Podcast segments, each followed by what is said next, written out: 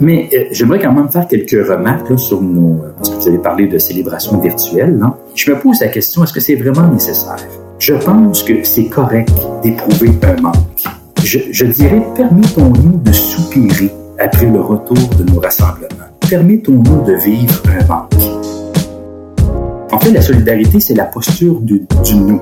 C'est, c'est pas la posture du vous, c'est, euh, c'est capable de dire nous autres et non pas vous autres. Donc, être solidaire, c'est capable de s'identifier à l'humanité, hein, faire corps avec elle. Bienvenue au podcast Hip Hop Socratique, où l'on brasse des idées sur la théologie et la spiritualité, la philosophie et les enjeux de société depuis 2015. Pour ce quatrième et dernier épisode de la série Répondre ou reculer devant la COVID-19, nous recevons Stéphane Réaume, professeur associé à la faculté de théologie et de sciences religieuses de l'Université Laval et chargé de cours en théologie éthique à l'École de théologie évangélique du Québec. Monsieur Réaume nous aidera à comprendre les effets de la situation actuelle sur les vulnérabilités humaines, la formation de nos valeurs, ainsi que leurs pratiques selon l'enseignement éthique de Jésus. Et maintenant, notre entrevue avec Stéphane Réaume en conversation avec Yanni Pierre Jérôme. Donc, euh, pour continuer notre série sur euh, répondre ou reculer devant la COVID-19, cette semaine, on va s'entretenir avec Stéphane Réaume qui nous parle de la perspective éthique euh, par rapport à tout ce qui se passe en ce moment. Donc, je vais l'inviter tout d'abord à se présenter. Bien, bonjour. D'abord, merci de cette invitation à participer à votre émission. Euh, donc, je suis Stéphane Réaume, je suis le pasteur principal de l'Église chrétienne évangélique de Saint-Eustache, une congrégation qui fait partie de l'Association des Églises des Frères Ménonites du Québec. Je suis pasteur principal de cette Église depuis presque maintenant 23 ans.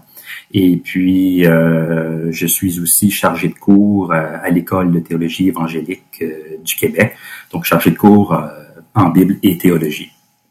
Donc, tout d'abord, merci d'être euh, avec nous aujourd'hui. On va y aller avec notre première question. Donc, tu as écrit deux livres sur le royaume de Dieu et la place que devrait avoir l'enseignement de Jésus au cœur de nos croyances et pratiques chrétiennes.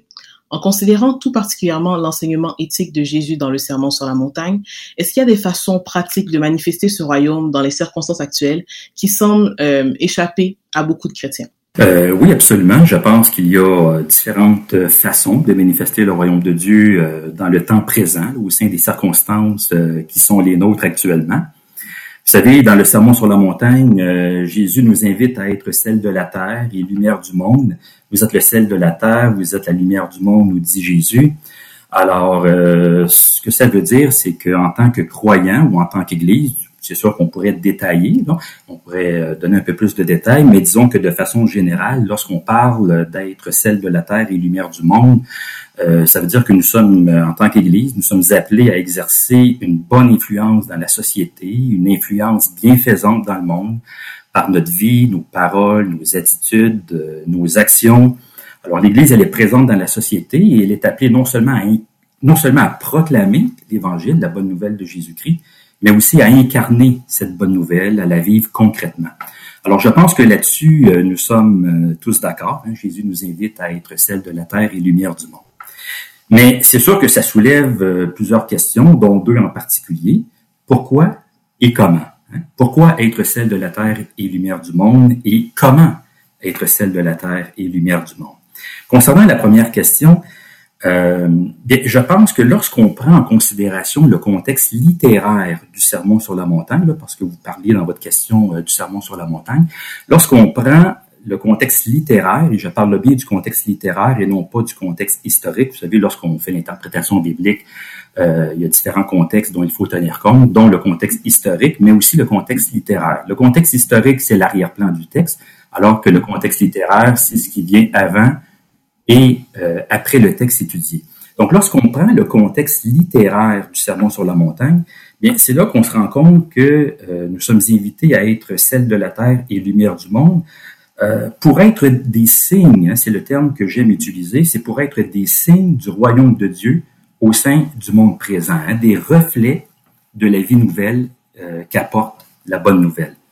Alors, il faut savoir que le sermon sur la montagne constitue l'éthique du royaume de Dieu. Hein. C'est vraiment important de ne pas étudier le sermon sur la montagne de façon isolée, détachée de ce contexte littéraire. Parce que si on fait cela, hein, si on détache le royaume de Dieu en fait, si on détache le sermon sur la montagne de la notion du royaume, bien là, on enlève au sermon sur la montagne ce qui le soutient et ce qui lui sert de fondation.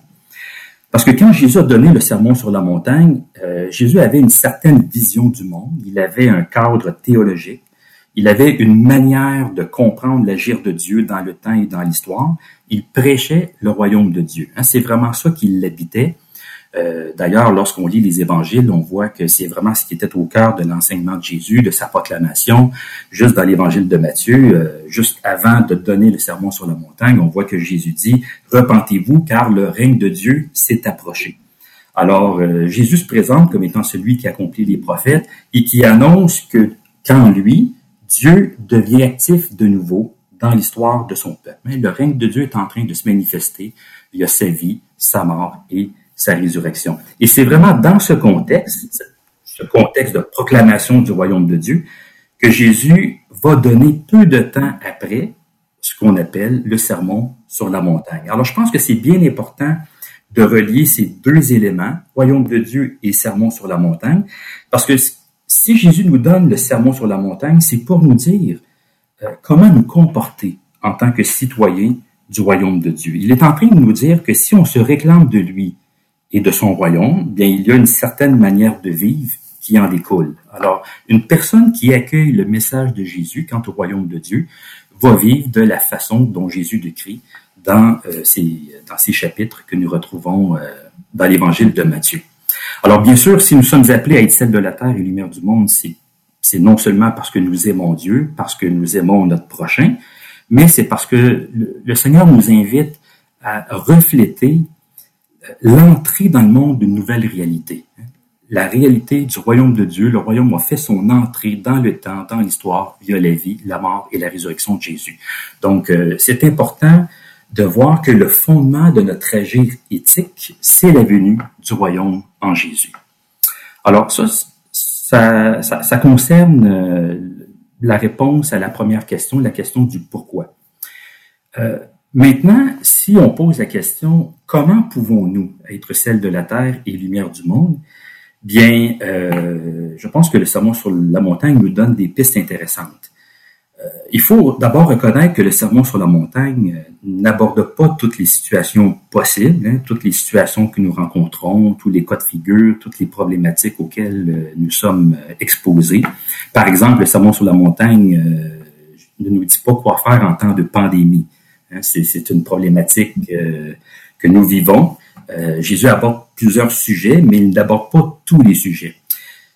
Par contre, le sermon sur la montagne nous oriente, comme je l'ai dit, quand même dans certaines, euh, dans certaines directions. Elle nous donne des pistes de réflexion, des pistes d'action. elle nous invite, je dirais, à adopter certaines postures. Hein, c'est le terme que j'aime utiliser. Des postures fondamentales face à la vie et aux événements que nous vivons. Et par posture, là, je, bon, je ne parle pas de, posture physique, hein. je parle d'une posture mentale, je parle euh, d'un certain état d'esprit, euh, d'une manière d'être, une manière de se positionner euh, face à la vie et aux événements. donc, je, perçois certaines postures que je pense qu'il serait important d'adopter. Je pourrais peut-être les décrire un petit peu. Mm-hmm. Absolument. D'abord, je dirais tout simplement une posture d'humilité. Euh, une posture d'humilité, euh, c'est tout simplement reconnaître que face à tout ce qui se passe, euh, nous n'avons pas toutes les réponses. Nous ne pouvons pas expliquer, c'est ça, tout ce qui se passe autour de nous. parce que vous savez, cette pandémie, là, elle suscite vraiment beaucoup de questions, des questions sur le plan biblique, théologique, éthique, pastoral. Lorsqu'on regarde tout ça, là, face à tout ce qui se passe, on se pose la question, qu'est-ce qu'on doit en penser? En tant que chrétien. Hein. Comment comprendre les événements? Comment interpréter euh, ce que nous vivons à la lumière de la Bible? Euh, alors, euh, par exemple, hein, faut-il se rassembler en comptant sur la protection de Dieu? Dieu a-t-il un message à nous envoyer à travers tout ça? Est-ce que cette pandémie, c'est le début de la fin du monde? vous savez, là, ce sont des questions qui reviennent souvent lorsqu'on lorsqu'on parle de cette pandémie. Alors, je pense qu'il faut être très prudent avec les réponses que nous donnons à ces questions-là. Nous ne sommes pas dans le secret des dieux, euh, comme on dit euh, parfois. Euh, je pense que c'est bien de penser bibliquement, théologiquement, pastoralement les événements que nous vivons, mais il faut quand même demeurer prudent. Il faut reconnaître nos limites, apprendre à vivre avec nos ambiguïtés, nos questionnements, nos points d'interrogation. On peut, je pense, offrir des éclairages, des perspectives, des clés de lecture, des pistes de réflexion, mais je ne pense pas qu'on puisse aller euh, au-delà de ça. Donc, je pense que c'est important d'abord d'adopter une posture euh, d'humilité. Ensuite, euh, je dirais une posture de solidarité. Et là, ici, je parle d'une solidarité avec la société. La solidarité, euh, c'est être capable de s'identifier à l'humanité, à toute l'humanité. Hein. C'est dire que nous en faisons partie, nous aussi.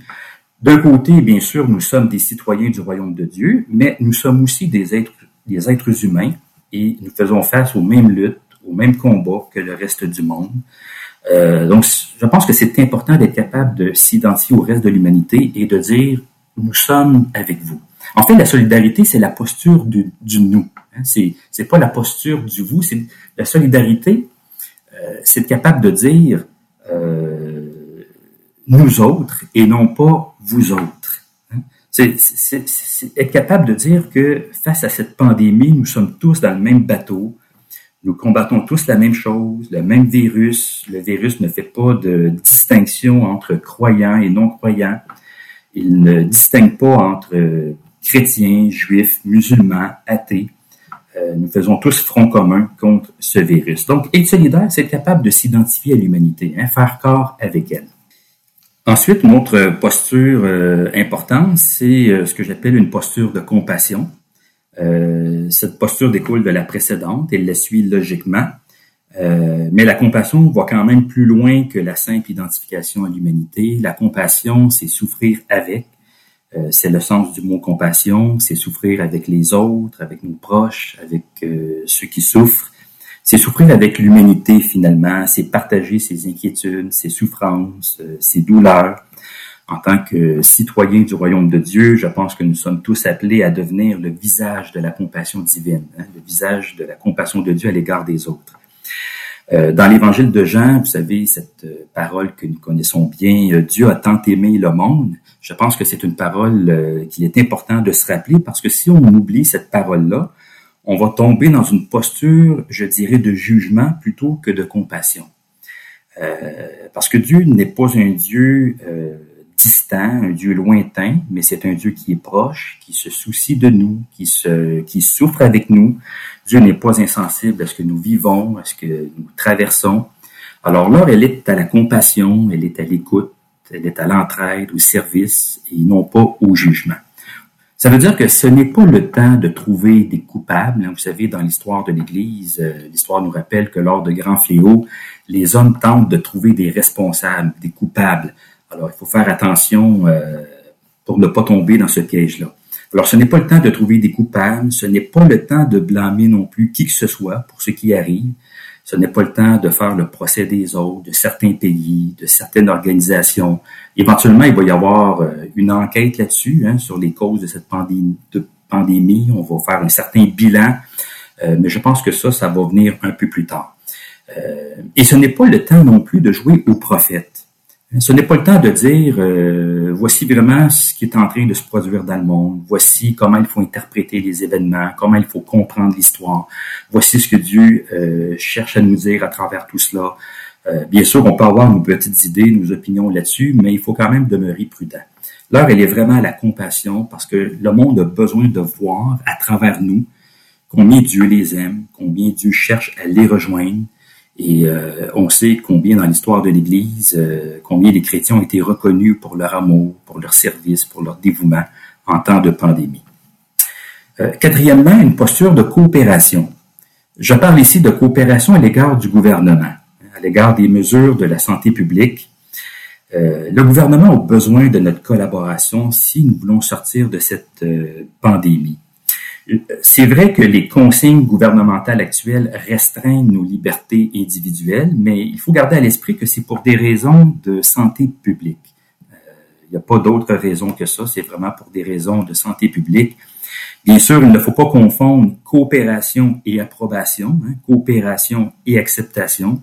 Euh, coopérer avec le gouvernement, ça ne veut pas dire qu'on est d'accord avec tout ce qui se passe, euh, avec euh, toutes ces mesures, mais ça veut dire quand même d'être un bon citoyen, de tenter de respecter les consignes qui nous sont données. et je, je, pense que c'est important de garder à l'esprit que, surtout dans ces temps-ci, gouverner une ville, une province, un pays, c'est une lourde tâche. Alors, euh, nous avons besoin de prier pour nos dirigeants politiques. Nous avons besoin d'intercéder pour eux afin qu'ils puissent prendre les meilleures décisions possibles pour le bien commun. Cinquièmement, euh, une posture d'introspection. Il serait dommage, je pense, de traverser cette pandémie sans vraiment nous interroger, nous remettre en question à la fois sur le plan personnel et social, nous questionner sur notre vie, sur nos valeurs, sur nos choix de vie personnelle et de société. Par exemple, sur le plan euh, personnel, on pourrait se poser euh, des questions du genre où en suis-je dans ma vie? Où en suis-je dans mes valeurs, dans ce que je poursuis comme but? Où en suis-je dans mes relations?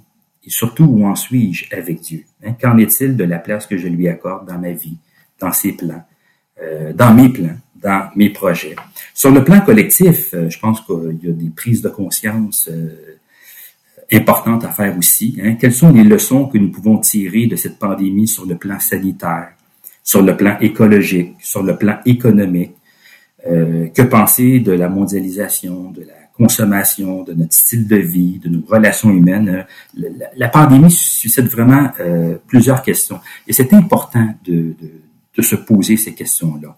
Plusieurs personnes disent qu'il ne faudrait pas revenir comme avant. Euh, maintenant, qu'est-ce que ça veut dire ne pas revenir comme avant? Euh, je pense qu'on pourrait faire toute une réflexion là-dessus. Mais ce que je veux souligner, c'est l'importance de faire des prises euh, de conscience, non seulement personnelles, mais aussi collectives. Alors, je pense que les événements actuels devraient nous pousser à rentrer en nous-mêmes, à nous laisser interpeller par les événements et surtout par le Seigneur. Finalement, une dernière posture, c'est ce que j'appelle une posture de confiance une posture de confiance à l'égard de Dieu et donc d'espérance. Une posture de confiance euh, ou d'espérance, c'est continuer de croire que Dieu est Dieu malgré ce qui se passe, que Dieu est bon malgré la souffrance, que Dieu est puissant malgré la mort, malgré la pandémie. Euh, c'est croire que Dieu n'est pas déstabilisé, désorienté par ce qui arrive, hein, par tout ce qui survient dans le monde. Notre vie est dans sa main, la création est dans sa main. Alors, une posture de confiance, c'est croire que Dieu s'occupe de nous, que Dieu se soucie de nous. C'est ne pas céder à la peur et à la panique. C'est ne pas laisser l'insécurité gérer notre quotidien. C'est faire attention à notre discours aussi, hein? vous savez, à notre manière de parler aux autres, euh, ne pas faire peur aux autres avec des scénarios catastrophiques, des scénarios apocalyptiques. Et je dirais même de faire preuve de sens critique face à toutes les théories du complot que nous entendons et qui circulent un peu partout en ce moment, parce qu'il y en a beaucoup. Hein, sachons prendre un peu de recul, un peu de distance face à tout cela. Euh, c'est important vraiment plus que jamais de garder la tête sur les épaules et de ne pas euh, transformer le coronavirus en paranovirus. Euh, donc la situation actuelle, elle est préoccupante, mais il y a comme deux extrêmes à éviter. Il y a l'indifférence d'un côté et la panique de l'autre. Entre les deux, il y a place pour des attitudes plus nuancées, comme la confiance en Dieu et la responsabilisation personnelle et collective. Alors, euh, vous voyez qu'il y a plusieurs postures euh, importantes pour vivre, pour incarner le royaume de Dieu, pour être des signes du royaume de Dieu au sein du monde présent. Maintenant, comment est-ce qu'on traduit toutes ces postures dans le quotidien? Mais ça, je pense que c'est vraiment laissé à chacun, à chacun de voir. puis ça pourrait être l'objet d'une autre discussion aussi. Mais je pense que ce sont des postures importantes et fondamentales face à ce qui nous arrive en ce moment. Tout à fait ça fait partie de, de, la réflexion de plusieurs, mais de, de, le mettre en mots, ça permet de, de, de réaliser à quel point euh, c'est vraiment important de voir comment est-ce qu'on on agit et on réagit dans cette situation. Oui, je pense que d'ailleurs les postures que j'ai mentionnées, c'est sûrement des postures qu'on a de façon implicite. Hein? Euh, dans le fond, c'est qu'on fait, on fait juste les mettre en mots pour, euh, dans le fond, nous aider à être un peu plus intentionnels dans l'adoption de ces postures-là. Tout à fait. Puis je crois que découlant du point sur euh, la sur la coopération et l'humilité, euh, par rapport à toutes, c'est quoi votre point de vue par rapport à toutes les églises qui, qui tiennent à ce qu'on, à ce qu'on rejoigne l'église dans un même lieu, qu'on ait vraiment le service euh, traditionnel dans un même lieu absolument? Quelle est votre pensée par rapport à ça, puis l'appel à la désobéissance civile que certains font? Oui, ben c'est sûr que le fait de vouloir absolument se rassembler dans un même lieu, je, je peux comprendre ce désir, euh, ce soupir que nous avons euh, parce que je pense que c'est dans la normalité des choses. Hein. Le Seigneur nous invite euh, à nous rassembler. On, sait que l'Église, euh, ce n'est pas d'abord un bâtiment, c'est une communauté, une communauté de personnes. Nous sommes invités à veiller les uns sur les autres, à nous exhorter les uns les autres. Alors je pense que le Seigneur nous invite à, à nous rassembler pour le louer, pour écouter sa parole, pour prier ensemble. Et ça, je pense que c'est dans la normalité des choses. Euh, maintenant, euh, il faut se rappeler que nous vivons des événements exceptionnels. Et euh, quand on vit des événements exceptionnels, bien, on adopte des mesures exceptionnelles. Alors, je pense qu'il faut distinguer entre normalité et exception. Et je pense que là, on est vraiment dans l'exception. C'est des événements vraiment particuliers. Et moi aussi, j'ai entendu parler d'histoires de, désobéissance civile, surtout au nom de la liberté religieuse. Euh, je sais que certaines personnes se demandent si les églises ne devraient pas reprendre leur rassemblement, malgré ce qu'en dit le gouvernement. À mon avis, dans le contexte actuel, et je dis bien dans le contexte actuel, je pense qu'il y a une place pour la désobéissance civile, mais dans le contexte actuel, je pense que la désobéissance civile serait quelque chose de déplacé et d'inapproprié euh, pour euh, plusieurs raisons. D'abord, juste sur le plan sanitaire, hein, soyons conscients que ce ne serait pas une bonne chose. Hein, ce ne serait pas la meilleure manière d'agir, euh, ce ne serait pas sage, autrement dit. Euh, on nous le dit souvent, il ne faut pas baisser la garde. Hein. La pandémie n'est pas encore derrière nous. C'est vrai qu'on est dans une période de déconfinement en ce moment. Euh, le déconfinement est commencé, mais on n'est pas encore au point de permettre des rassemblements. Alors posons-nous la question, dans le contexte actuel, qu'est-ce qui est le plus sage? Se rassembler ou ne pas se rassembler? Dans les Écritures, la foi ne s'oppose pas à la sagesse. Vous savez, on, on fait beaucoup euh, dans nos églises l'éloge de la foi. Hein. Euh, il faut avancer par la foi, on vit par la foi, euh, il faut voir grand parce que Dieu est grand. Et je pense que oui, c'est important, on, on, vit par la foi, mais dans les Écritures, on fait aussi l'éloge de la sagesse. C'est pas pour rien qu'on retrouve il y a toute une littérature de sagesse euh, dans les Écritures, le livre des Proverbes, l'Ecclésiaste et d'autres livres aussi. Euh, et pour moi, la foi et la sagesse, ça ne s'oppose pas. Hein. Ça se complète harmonieusement. Alors, euh, oui, on, on avance par la foi, mais le Seigneur nous invite aussi à agir avec sagesse. Alors, il faut faire l'éloge de la foi, mais il faut aussi faire l'éloge de la sagesse. Et en ce moment, du moins sur le plan strictement sanitaire, euh, je ne pense pas que ce serait ce qu'il y a de plus sage de reprendre nos rassemblements maintenant. Euh, je dirais aussi que sur le plan social, là, je quitte le plan sanitaire, mais juste sur le plan social, je pense que se rassembler, ça serait dommageable pour le témoignage chrétien et même pour la réputation de l'Église dans le monde. J'ai parlé tout à l'heure de l'importance d'avoir une posture de coopération. Alors, ce n'est pas le temps d'aller à l'encontre des mesures gouvernementales. On nous demande plutôt de participer un effort général et collectif. Euh, il faut garder à l'esprit qu'il n'y a pas que les églises qui sont visées par les interdictions de rassemblement. Tous les rassemblements sont interdits. Euh, les, les, ordonnances gouvernementales euh, sont motivées, comme je l'ai dit, pour des raisons de santé publique, elles ne sont pas là pour des raisons religieuses ou anti-religieuses. Hein. On n'est pas dans un cadre de répression religieuse. Nos gouvernements ne nous empêchent nullement de prêcher Jésus-Christ, ni ne nous demandent de nous taire sur la personne du Christ. Ils ne cherchent aucunement à contrôler le contenu de la proclamation chrétienne. Alors, euh, sur le plan social, je pense que ça ne, serait pas euh, à propos euh, de, de commencer à faire preuve de désobéissance civile.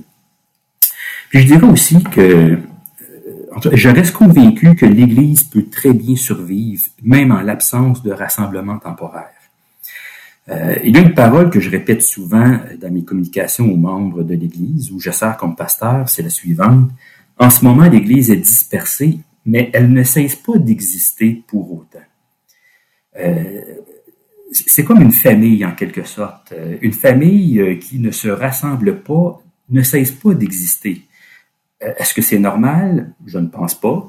Est-ce que c'est souhaitable? Non plus. Est-ce que c'est agréable? Non, mais ça ne met quand même pas fin euh, à l'existence de la famille elle-même. Et c'est un peu la même chose pour l'Église. L'Église continue d'exister, même sans rassemblement.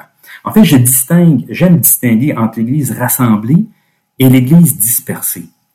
Euh, L'Église rassemblée, c'est lorsque le peuple de Dieu se rassemble euh, le dimanche matin pour louer le Seigneur, pour écouter sa parole, pour prier ensemble, pour l'éducation mutuelle. C'est ce que je pense, euh, c'est ce que le Seigneur souhaite pour son peuple, ça fait partie de la normalité des choses. Mais il y a aussi l'Église dispersée. Ça, c'est lorsque les croyants se retrouvent un peu partout dans le monde pour servir le Seigneur là où ils sont, pour témoigner de lui, pour être des signes du royaume de Dieu par le parole euh, et action. Alors ça, c'est l'Église dispersée. Et normalement, l'Église dispersée se rassemble et l'Église rassemblée se disperse. Hein. C'est un mouvement naturel entre les deux entre ces deux pôles. En ce moment, par contre, euh, nous sommes privés de l'Église rassemblée et je sais que ça nous donne euh, une drôle de sensation. On dirait qu'on n'est plus l'Église, qu'on a porté atteinte à notre identité. Et jusqu'à un certain point, on pourrait dire que c'est le cas, parce que l'Église rassemblée, comme je l'ai dit, ça fait partie de la normalité des choses. Mais d'un autre côté, il faut se rappeler, comme je l'ai dit aussi, que ne pas, euh, même disperser, l'Église ne cesse pas d'exister pour autant. Hein. Ça ne détruit pas l'Église. Alors, euh, oui, on vit une période exceptionnelle et puis euh, une situation exceptionnelle demande des mesures exceptionnelles. Alors, euh, et même si la situation actuelle devait s'étirer encore un peu, des semaines et peut-être même des mois, je ne pense pas que ce serait dramatique, d'autant plus que maintenant, nous disposons de tellement de moyens technologiques qu'il est possible de garder contact avec nos frères et sœurs, de faire même des services euh, en ligne, en temps réel. Alors, euh, nous sommes quand même bien servis par la technologie euh, à l'heure actuelle. Tout à fait. Puis, pour revenir à ce que vous parliez au niveau de la solidarité, donc la pandémie expose plusieurs failles dans la société, entre autres l'objectification des personnes. Donc, on le voit à travers la manière dont les aînés sont traités, les travailleurs de grande surface. Il y a tellement de témoignages de, de de gens qui, qui travaillent, par exemple, dans les centres commerciaux, puis les choses comme ça. Puis on voit que les gens, à cause de la peur, la, la panique qui vient, puis le, l'objectification des gens qui en découle. Donc, comment est-ce que les chrétiens peuvent revaloriser les personnes dont la valeur est considérée moins mhm. en raison de leur rang dans l'échelle de la productivité, disons? Oui, euh, c'est vrai que on vit beaucoup dans une société qui est très axée sur la performance, sur la productivité. Euh, on a un peu une vision utilitariste euh, des gens. mais votre question porte sur le comment, hein, comment revaloriser. Euh, je, pense qu'il est important pour nous de redécouvrir, enfin, redécouvrir ou revenir à ce qui donne de la valeur essentiellement à un être humain. Je pense qu'avant de changer des comportements, il faut revenir, il faut changer notre manière de penser. Vous savez, l'apôtre Paul nous parle du renouvellement de l'intelligence dans l'Épître aux Hébreux. Alors, normalement, une pensée renouvelée va se traduire par de nouveaux comportements. Alors, on pourrait se poser la question, qu'est-ce qui donne de la valeur à une personne, euh, fondamentalement? Hein? Qu'est-ce qui donne de la valeur à un être humain? Qu'est-ce qui lui donne de l'importance? Parce qu'en ce moment, euh, je, je, perçois comme un écart entre notre discours, discours social, et notre réalité. C'est que d'un côté, on, on dit on est tous égaux, on a tous de la valeur, personne n'est plus important qu'un autre. Euh, on affirme la dignité humaine, la valeur de tous les hommes, peu importe ce que nous faisons, peu importe ce que nous accomplissons, peu importe ce que nous gagnons, peu importe notre apparence physique, peu importe notre productivité, notre utilité. Euh, mais par contre, dans la réalité, hein, on se rend compte qu'on ne traite pas les gens de la même façon.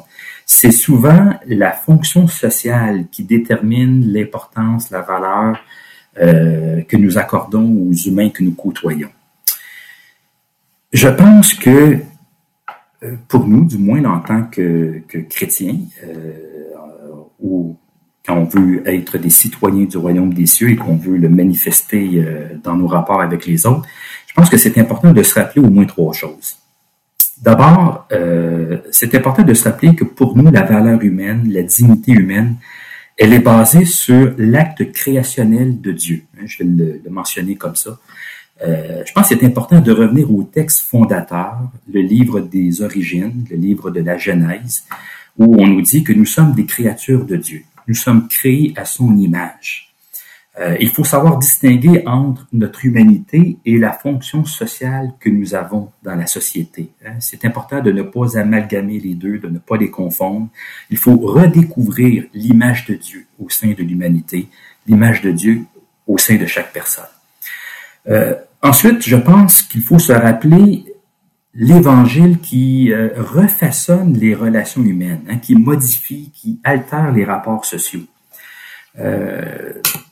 On le voit dans le Nouveau Testament, euh, la foi chrétienne n'abolit pas les structures sociales. Elle ne les abolit pas directement, mais elle les modifie de l'intérieur. Elle ne change pas les structures sociales de l'extérieur, mais elle les change de l'intérieur. Elle les refaçonne. Elle modifie le regard que nous portons sur les personnes.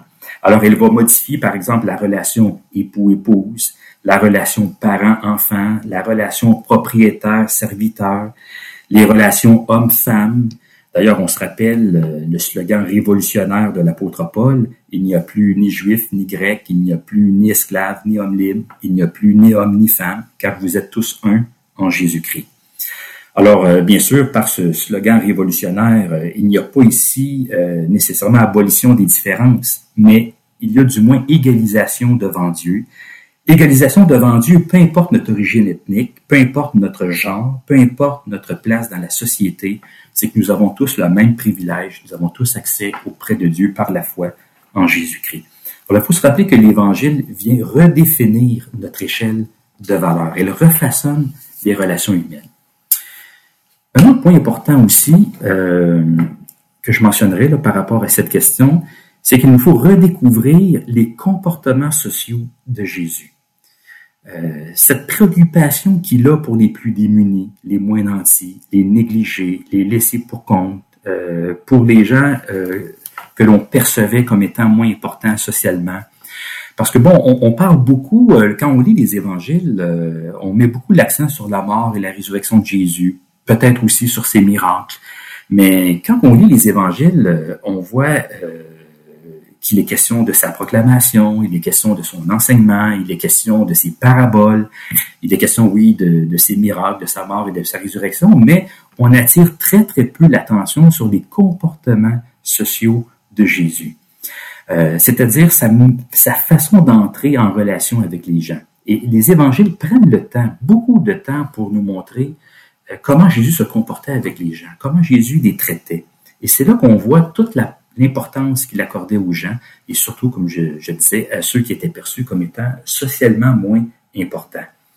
Euh, alors, je pense qu'il faut redécouvrir l'importance des comportements sociaux de Jésus. Et d'ailleurs, dans l'histoire de l'Église, on voit que la foi chrétienne, elle avait un pouvoir, elle avait une puissance d'attraction, elle revalorisait les personnes moins importantes socialement.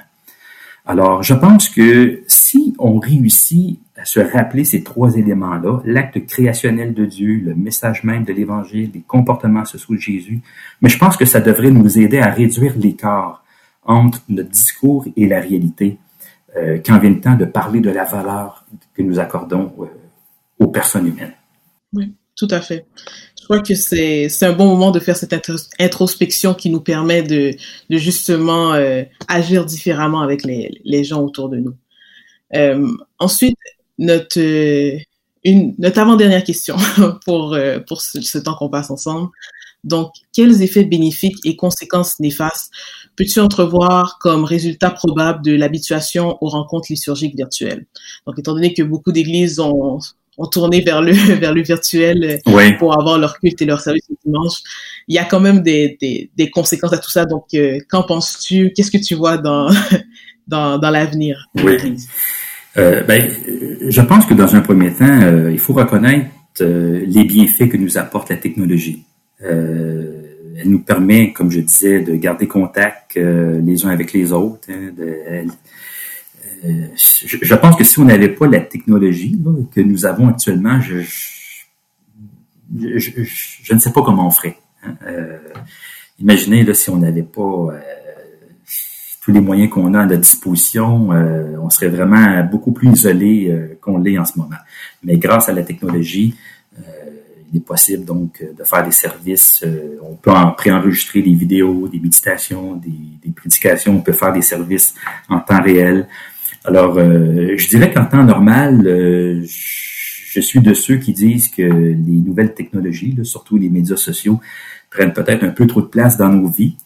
Euh, mais en temps de confinement, il faut quand même reconnaître qu'elles nous apportent euh, des bienfaits. Alors, euh, c'est peut-être le temps d'utiliser ces, technologies-là parce que ça nous permet de rester en contact les uns avec les autres. mais j'aimerais quand même faire quelques remarques là, sur nos, parce que vous avez parlé de célébration virtuelle. Là. Euh, d'abord, je dirais que, à mes yeux, nos célébrations virtuelles, ce sont des solutions temporaires, hein, des solutions de rechange pour répondre à un besoin bien précis. À mes yeux, rien ne pourra changer nos célébrations communautaires. Et je dirais même que rien ne devrait les remplacer non plus. C'est vraiment une solution de rechange temporaire et rien de plus. Une célébration virtuelle, pour moi, c'est bien, ça répond, comme je dit, à un besoin, mais ce n'est pas un équivalent à une célébration physique euh, dans un même lieu. Puis, je trouve aussi qu'on se met beaucoup de pression, en tout cas il me semble, beaucoup de pression pour reproduire exactement ce que nous vivons le dimanche matin. Euh, le dimanche matin, nous avons des chants, nous avons une prédication complète, euh, nous prenons la scène. Euh, puis, je sais pas, mais on dirait qu'on cherche à reproduire tout cela, même en temps de confinement. Et je me pose la question, est-ce que c'est vraiment nécessaire? Est-ce que c'est vraiment nécessaire de, de, de, de, faire exactement ce que nous faisons normalement, habituellement? je pense que c'est correct d'éprouver un manque. C'est correct de dire que ce que nous faisons en ce moment, euh, c'est pas pareil. Euh, il y a des choses qui nous manquent, des choses qu'on avait avant et qu'on n'a pas maintenant malgré la technologie. Euh, je, dirais, permettons-nous de soupirer après le retour de nos rassemblements. Permettons-nous de vivre un manque. On peut, euh, oui, avoir des célébrations virtuelles, mais ça ne va pas nécessairement euh, combler tous les besoins que nous avons euh, non plus. Donc, euh, ouais, j'ai l'impression qu'on se met parfois peut-être un, peu trop de pression là, pour reproduire ce que nous, euh, ce que nous vivons les, les, dimanches matins. Puis, il ne faudrait pas euh, oublier que nos célébrations virtuelles, il faudrait faire attention pour que ça ne devienne pas un substitut permanent aux rassemblements dominicaux. Une fois, bien sûr, qu'on pourra reprendre nos rassemblements. Euh, parce que nos célébrations virtuelles, bon, sont utiles là, dans les circonstances présentes, mais il faudrait pas non plus trop s'en accommoder. Euh, il ne faudrait pas non plus se dire que participer à un culte à distance, parce que bon, euh, c'est possible de vivre un culte à distance, même lorsque nos rassemblements vont commencer, certaines personnes pourraient être tentées de rester à la maison et de suivre le culte à distance. je pense que le culte à distance va répondre à certains besoins parce qu'il y a des gens qui ne peuvent pas se déplacer, euh, par exemple pour des raisons euh, de maladie. Mais je pense que le rassemblement communautaire euh, dans un même lieu devrait quand même être encouragé.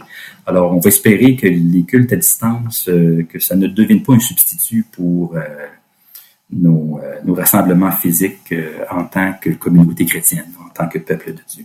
Il, y a, il, y a, quelque chose de, d'unique et de spécial quand le, le, peuple de Dieu se rassemble en un seul lieu. Puis c'est quelque chose qui peut pas être reproduit à travers la technologie. Pour l'instant, on essaie de faire de notre mieux pour Exactement. au moins avoir un, un goût, une saveur légère par rapport à ça, mais, oui. c'est sûr que il y a un, il y a un besoin réel d'être en communauté physique quand ce sera possible, évidemment. Oui, tout à fait d'accord. Pour terminer euh, ce temps qu'on va passer ensemble, euh, notre dernière question. Donc, de tout ce qui est de tout ce qui peut être dit, quelle est la chose que tu recommanderais aux gens de foi qui veulent aimer Dieu et leurs voisins de tout cœur pendant cette période de crise? Bien, étant donné que euh, l'émission d'aujourd'hui porte sur la dimension éthique, euh, je dirais tout simplement de revenir à la triade des vertus de Paul. Euh, quand, ben, vous savez, Paul dans l'épître, dans la première épître aux Corinthiens, il nous mentionne trois grandes vertus qui devraient caractériser la vie croyante. il nous dit maintenant donc, ces trois choses demeurent, la foi, l'espérance et l'amour foi, espérance et amour. On voit que dans la Bible, ces trois vertus s'entrecroisent, s'entremêlent, elles s'habitent euh, les unes euh, les unes les autres. On les appelle en théologie les trois vertus théologales, hein, parce qu'elles guident, elles nous guident dans nos rapports avec Dieu, mais aussi dans nos rapports avec les autres. Euh, je mentionne ces trois vertus parce que parfois, quand on regarde ce qui se passe autour de nous, dans notre société, sur notre planète, il est parfois tentant de désespérer. Hein, il y a beaucoup de problèmes sociaux, il y a des tensions internationales, des conflits armés, des crises humanitaires, des défis écologiques.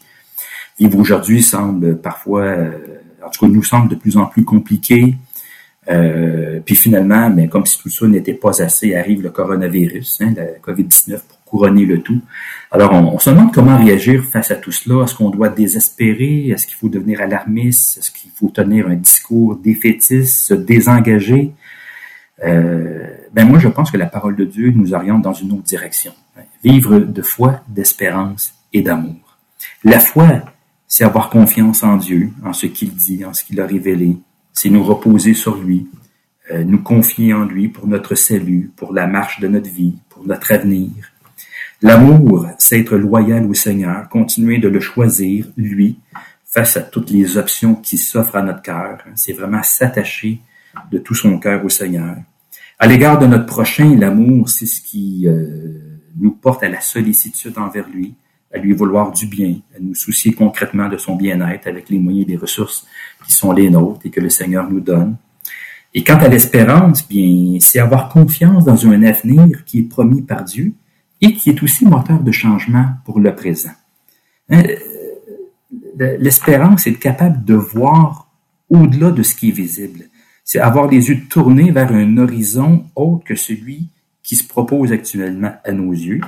C'est être capable de voir qu'un jour, le règne de Dieu va se manifester dans toute sa plénitude, mais cette réalité-là, cette espérance-là, elle influence déjà notre manière de vivre aujourd'hui.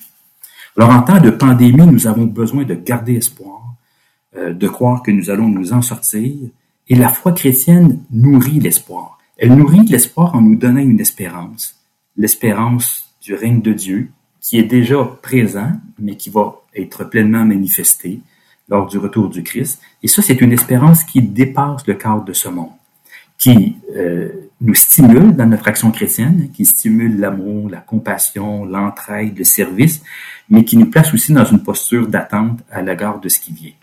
Alors, c'est vraiment cette espérance avec la foi et l'amour, hein, avec les trois vertus, qui nous donne espoir dans le temps présent, qui nourrit l'espoir au quotidien, qui nous donne la force de surmonter les grandes tempêtes de la vie, incluant les pandémies. Alors, euh, quelle est la chose à faire? Bien, je pense, continuons de vivre de foi, d'amour et d'espérance. Tout simplement. Tout à fait. Je crois que c'est la conclusion parfaite à, cet épisode sur euh, sur l'éthique. Merci Stéphane d'avoir été avec nous, d'avoir pris le temps de nous partager cette réflexion. On espère euh, que au retour du pop socratique euh, face à face en, en, en, présentiel, on va pouvoir vous avoir avec nous pour une de nos rencontres. Merci encore et passez une excellente journée. Ben, merci beaucoup encore de l'invitation et bonne journée également. Merci d'avoir été des nôtres pour la conclusion de cette série sur la COVID-19. Le podcast Hip-Hop Socratique se poursuivra prochainement avec de nouvelles épisodes favorisant l'esprit critique, l'écoute attentive et la prise de parole sensée. Abonnez-vous au podcast sur votre application préférée ou visitez convergencequebec.com par oblique Pop Socratique pour en savoir plus. Le podcast Pop Socratique vous est présenté grâce à une collaboration entre Multicé, Mouvement Jeunesse et Pouvoir de changer. Suivez-nous sur Facebook pour être informé de nos prochains épisodes et de la reprise de nos événements live.